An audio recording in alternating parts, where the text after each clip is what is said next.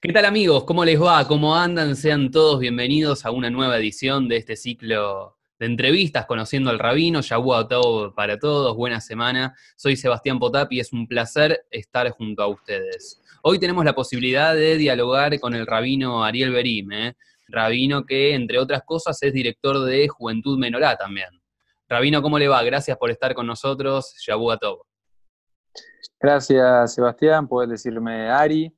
Eh, así es, estamos entre otras cosas con eh, Juventud Menorá a full, a pleno. Bueno, Ari, eh, me voy a permitir tutearte. a ver, nos gusta comenzar este ciclo de notas, este ciclo de entrevistas, estas historias donde mm, en este ciclo nos ponemos a conocer a distintos rabinos, a distintas personalidades, conociendo y comprendiendo cómo fue tu historia, cómo fue que llegaste a ser quien sos hoy.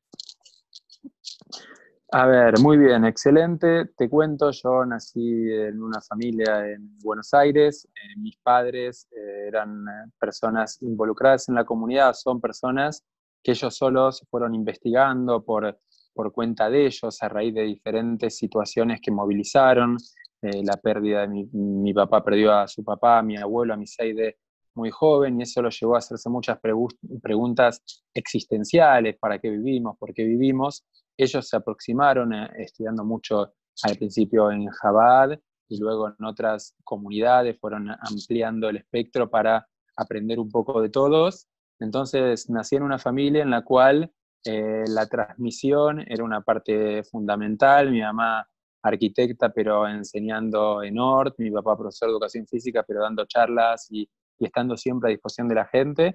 Y tuvimos una formación con mis hermanos que también se ocupan un poco de los aspectos comunitarios, tuvimos una formación en la cual fuimos a, a la Caro, a la escuela, donde conocimos a un referente que es, eh, a mi entender, el rabino Oppenheimer, que es un adicto a la educación y a transmisión y, y con mucha humildad, y esa es una persona que marcó la formación de uno.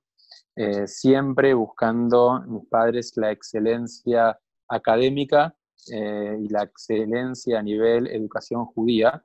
Salí yo, todavía no, no le salió tan bien que digamos, pero eh, en, ese, en esa búsqueda fuimos a la escuela ORT, donde también siempre aprovechando cada, cada oportunidad que la escuela brindaba, y ya desde la adolescencia, de los 15 años prácticamente, empecé a estudiar en, Menorá, justamente, funcionaba ahí en el templo de la calle Camargo, eh, y ahí conocí al Rausaca y un grupo de amigos que son mis amigos hasta el día de hoy, porque uno buscaba una formación con eh, personas, con amigos y con referentes que busquen eso, busquen eh, no solo profundizar en el judaísmo, pero de nivel, porque el judaísmo no es algo que hay que tomar a la ligera, el judaísmo es algo profundo, es algo que tiene mucho sentido y si nos quedamos con el aspecto superficial, terminamos transformándolo en algo chato y vacío, carente de profundidad y algo que lamentablemente lo puedo, puedo resignar de eso eh, cuando hay algo que me atrae un poco más, porque muchas veces nos quedamos con el concepto judaico que aprendimos con la morada Yoshana, la morada Rachel en el Yule, y crecemos, pero el judaísmo se queda ahí. Ahora el judaísmo es mucho más amplio y, los mismos, el mismo libro, el mismo Humash, la misma sección de la Torá de la Biblia, que uno enseña, por ejemplo, mi hija más grande tiene siete años, se llama Yayel porque quiere decir regalo de Dios, eh, ella está empezando a estudiar el Humash, la Torá, la Biblia de adentro. Y ella está estudiando la sección Lej Lejá, en la cual Dios le ordena a Abraham que se vaya de su tierra, y es la misma sección que, que estudian adultos, cada uno a su nivel y a su capacidad de comprensión, y eso es algo interesante. Entonces, siguiendo un poco con mi formación, eh, entro a, estudiar ahí en la Yeshiva, en el Centro de Estudios Judaicos, salía de la Horta las 4, a las 5 y media, hasta las 9 de la noche estábamos ahí con amigos que también iban a Hort, iban a Yonah, iban a, a Yolem, todos juntos, estudiábamos hasta las 9 de la noche, siempre con la ayuda o colaboración de parte de eh, Menorá, sea para no volver tan tarde a la casa, nos ayudaban. Y a los, cuando termino la ORT, yo sabía lo que quería hacer de mi vida. Yo sabía que iba a ir a la ORT porque quería seguir química, porque quería seguir licenciatura en alimentos y porque quería dedicarme a producir eh, alimentos que ayuden al consumidor a comer cayer, a comer sano, a comer rico, pero, viste, uno planifica y la vida te va marcando el camino, Hashem te va marcando y, no siempre lo que uno planifica se da a, la perfección, o mejor dicho, se da a la perfección, que no es lo que uno siempre planifica. Entonces, cuando eh, empiezo también con, bueno, ya mencioné Menorá varias veces, empiezo a aprovechar cuando termino el secundario, nos vamos con un grupo a estudiar Israel, enero y febrero, eh, luego comienzo la facultad y de esa forma empecé todos los veranos a aprovechar el tiempo para estudiar en profundidad, eh, cosa que durante el año no podía, pero con otra limitación. Y cuando tenía 20, 21 años, estudiaba en, Menorá, en Camargo, eh, estudiaba también la facultad, y el Rab Saca, tanto el Rab Gabriel Saca como el Rab Isaac Saca, me dicen, queremos abrir algún centro al lado de la horta. ¿Querés ayudar? Y yo dije, bueno, ¿cómo no? Seguro. ¿Qué quieren que abra? ¿Qué quieren que abramos? Y me dicen lo que vos quieras. Ok, interesante. Eh, ¿Y con qué presupuesto cuento? pregunta lo que yo quiera. ¿Qué presupuesto cuento? Y me dice lo que vos necesites. Uli, de repente me dicen, abrí lo que quieras, con el presupuesto que necesites, y empecé a soñar. Y charlando siempre, obviamente, de la mano con mis amigos y con mis padres y con mis hermanos y obviamente con el Rab, con ambos hermanos, el Rab Isaac Saca y el Rab Gabriel Saca.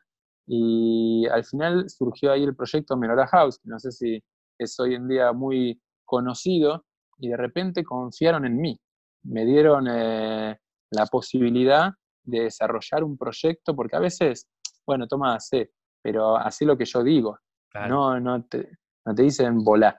Y volamos y abrimos Menorah House en su momento, y yo sabía dentro de esa, viste, yo soy, sin ofender a nadie, soy así, me gusta planificar, me gusta tener tipo ir, bueno, tal día, tal horario, cosa que uno aprende con, eh, con la experiencia, que no todo sale como uno quiere. Hay una historia muy linda que hay una vez un judío en Rusia que de repente salió de la casa, iba para un lugar y lo para la policía y le dice, ¿a dónde va?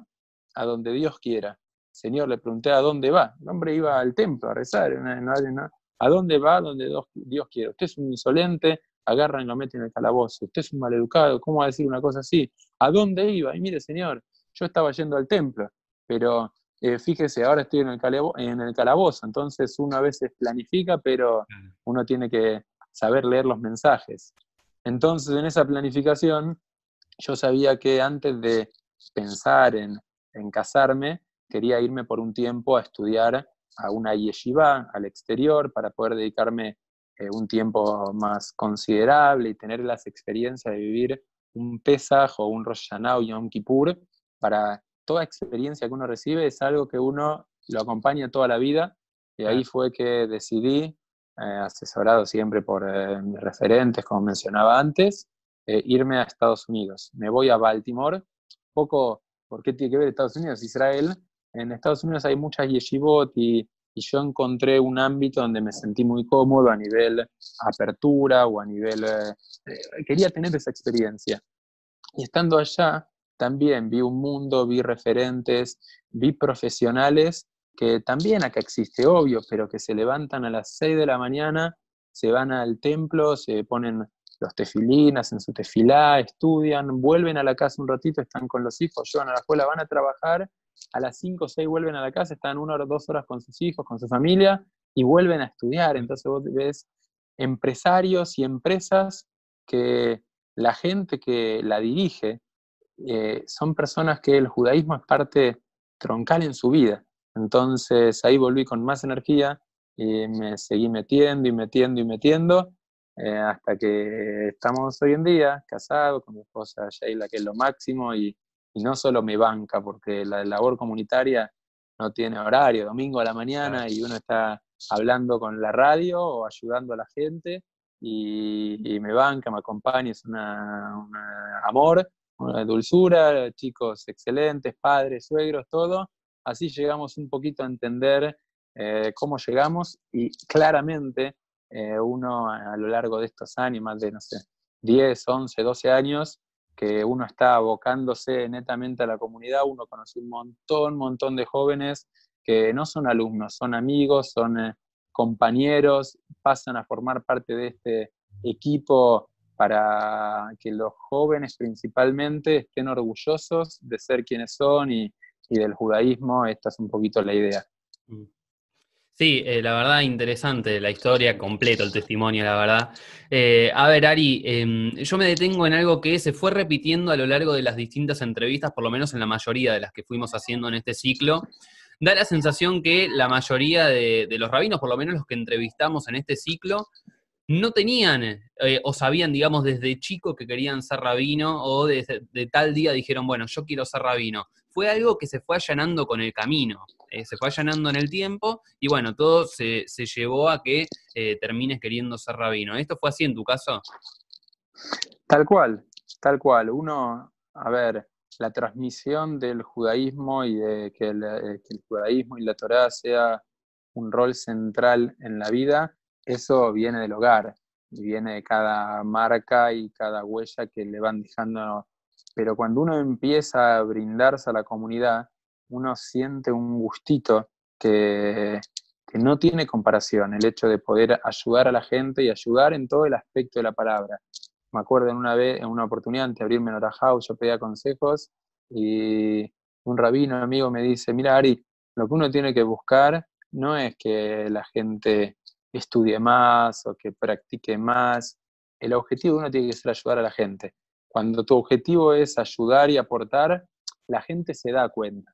Entonces, de eso se trata. Cuando uno de repente ve que uno le cambió la vida a un joven, o que cuando tienen una necesidad puntual personal, Ari, perdona que te llame, pero estaba a charlar algo con vos. Y la satisfacción de poder ayudar al otro no tiene comparación. Si uno podría está escrito que eh, ni todos los placeres que uno puede vivir a lo largo de la vida se comparan a la satisfacción de un segundo en esa vida eterna. Eh, porque es imposible, ¿no? No hay forma de, no tiene, no tiene cambio, no tiene forma de convertir, bueno, reemplazo un minuto de placer eterno por 10 eh, años. No, no hay manera. Pero cuando uno hace una mitzvah, cuando uno hace una buena acción, cuando uno vive, por ejemplo, una cena de Shabbat, ¿está bien? Más hoy en día que estamos tan metidos en la tecnología, más que nunca nos despertamos con aplicaciones, nos vamos a dormir con aplicaciones y en la mitad de la madrugada, no tengo que explicarte, a veces también estamos con aplicaciones, de repente llega Shabbat, apago el celular, me desconecto de todo y de repente uno se conecta con algo que lo llena que no puede describirlo con palabras, aquel que tuvo la posibilidad de ir a Israel. Llegás al cótel, ¿cómo describís esa sensación de entrar al cótel y si entraste con un juego, con una peulá que te hicieron con los ojos vendados y de repente entras y, la emoción fluye? Esa es la misma sensación que uno siente cuando ayuda al otro. Entonces es casi una adicción eh, eh, la ayuda al prójimo. Entonces tal vez uno no planificó, pero cuando uno está en el baile, uno siente y es un esfuerzo, un agotamiento, y cuanto más te agotas, más satisfacción te da que te vuelve a alimentar para seguir ocupándote de la labor comunitaria, ¿no? Tal vez tanto mi rol desde el área eh, rabino, sí, como eh, coordinador, director de proyectos o referente de muchos jóvenes, que, es una, que para mí es un privilegio hacerlo. Cada uno de los chicos, de los jóvenes que el otro día teníamos una reunión de equipo, decía, bueno, yo a los que conozco del equipo hace menos tiempo, eh, hace cuatro o cinco años, me dice, Ari, disculpame, pero nos conocimos en Menora House hace nueve. ¡Wow! Así pasó. Y vos ves que se están casando y, tienen hijos los chicos que tal vez uno tenía contacto adolescente cuando uno era casi un adolescente también. Mm. Tan viejo no estamos. Entonces, sí, la verdad es que cuando alguien planifica desde joven o siente que el papá es rabino, el abuelo es rabino, ahí a veces uno corre el riesgo de, está bien, yo soy rabino.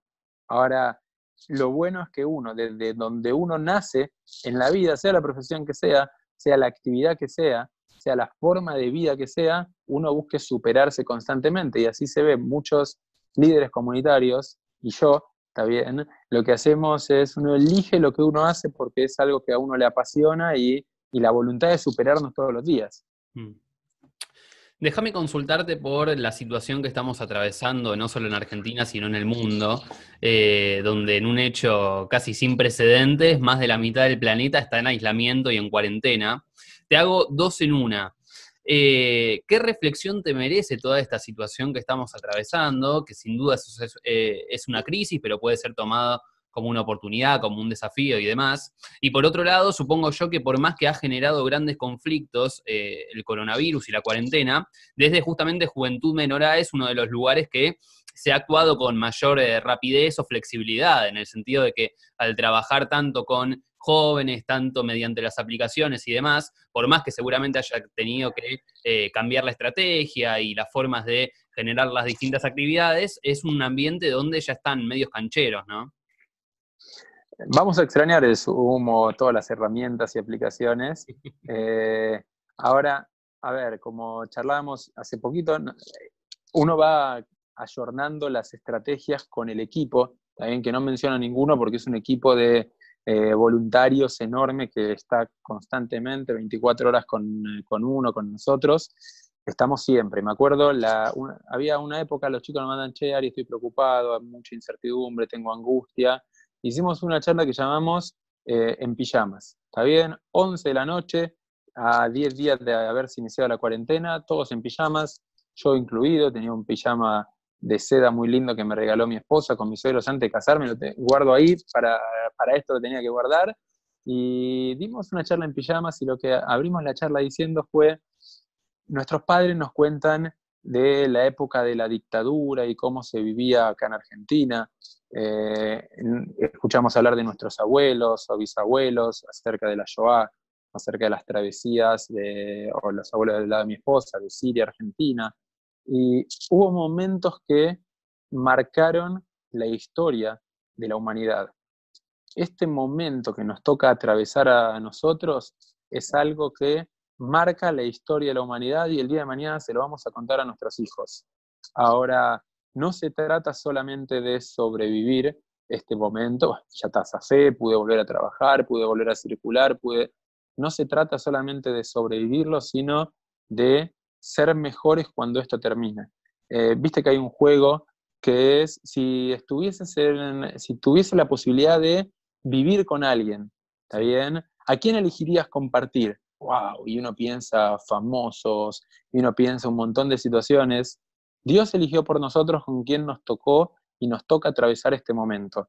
De nosotros depende aprovechar esta oportunidad para sacar lo mejor de nosotros, reflexionar un poco las cositas que nosotros pensábamos que éramos universitarios o que éramos abogados o que éramos escribanos o que éramos... Eh, que nosotros somos lo que hacemos y nosotros no somos eso. Es verdad, eh, tal vez no, nos dedicamos a la comunicación o a la parte judaica o a una profesión, pero eso es un medio de vida, lo que nosotros somos es otra cosa. Estamos solos en nuestras casas o estamos en cuarentena, estamos en este momento, ahí tenemos que sacar el mejor yo que puedo ser, la mejor persona, el mejor compañero, pensar en el otro, hacer llamados a quien lo necesita. Entonces, este es un momento donde Dios nos dio un tiempo muerto para reevaluar una estrategia. Ahora, esa estrategia después de ese entretiempo, ese tiempo muerto que pidió el técnico en, en básquet o, eh, tiempo que hacen a veces los jugadores de fútbol para que el director técnico dé algunas indicaciones, así estamos. Cuando termine este momento tenemos que salir cambiados. Tenemos que aprender también del uso de la tecnología, como decías en Juventud Menor, todo el tiempo estamos eh, a pleno, pero como personas tenemos que aprender cómo después de todo esto ser mejores y mejorar algunas cositas. Si pasaron este mes, dos meses, tres, lo que sea que nos toque vivir, y mejoramos algo, habrá valido la pena. Esta es la idea. Mm. Eh, ya para agradecerte, nos gusta cerrar este ciclo de notas, de entrevistas, eh, consultándole al invitado, en este caso a vos, eh, si tiene algún objeto, algo particular, algo que le representa algún significado en especial y lo quiera compartir con toda la audiencia y todos aquellos que nos están mirando en este momento. Muy bien, te mostraría el celular porque lo que estamos haciendo con el celular con este tiempo es mágico. Hay en la casa de mis padres un libro que se llama El auto de Anastasio, que era un, personaje del bosque que la gente iba pidiendo que lo lleve en el auto y él decía, sí, sí, el auto se iba estirando y cómo uno puede ayudar a quien uno necesita ayudar, pero agarré recién de la biblioteca un libro que se llama Gateway to Judaism, ¿está bien? Como ese, el qué, cómo y por qué de la vida judía. Y por qué este libro me parece muy interesante, porque estamos orgullosos de ser judíos, estamos orgullosos y el que ve de afuera ve que hay un orgullo y una pertenencia, y a veces uno empieza a profundizar, ahora si logramos aprender el ABC del judaísmo, de qué trata, nuestra vida va a cambiar porque va a enriquecer cada aspecto de ella. Entonces, si tengo que elegir algo, elegiría sin duda este libro como modelo de esa llave que es el judaísmo para la vida, donde nos abre puertas y nos permite conectarnos con la realidad de otra manera y cosas tan básicas. Che, ¿por qué en la Jupá se rompe una copa y después gritamos alto? ¿No? ¿Sabes por qué? Porque en la Jupá recordamos que estamos en exilio. ¡Wow! ¿En serio? ¿Y qué tiene que ver eso? Y hace poco me tocó tener una charla con jóvenes que estaban pasando por un momento difícil. Dicen, Ari, ¿cómo seguimos adelante? ¿Cómo seguimos adelante? Teniendo presente el momento difícil, pero siguiendo adelante, viendo para adelante. Y el mensaje de la jupá de la copa, algo tan básico para el judaísmo, no sabemos si lo hacemos como folclore. Entonces, este elegí como objeto que nos permite profundizar y saber quiénes somos y, bucear en la profundidad de esto judaísmo que es hermoso y la labor comunitaria y, y lo felicito y, oh, por este siglo, ciclo y agradezco por haberme convocado y estamos a disposición siempre. Bueno, gracias, gracias por compartirlo con nosotros el libro, gracias por estos minutos, por esta comunicación. La verdad, un placer conocerte eh, y felicitaciones por el trabajo que hacen allí en Juventud Menorá, un trabajo interesante. Así que te mando un abrazo enorme y gracias por estos minutos. ¿eh? Gracias a ustedes, todo lo bueno. El rabino Ariel Berime, dialogando con nosotros, director de Juventud Menorá, en este ciclo, Conociendo al Rabino, será hasta el próximo domingo, nueve y media de la mañana. Soy Sebastián Potap, te espero el próximo domingo. Chau, gracias.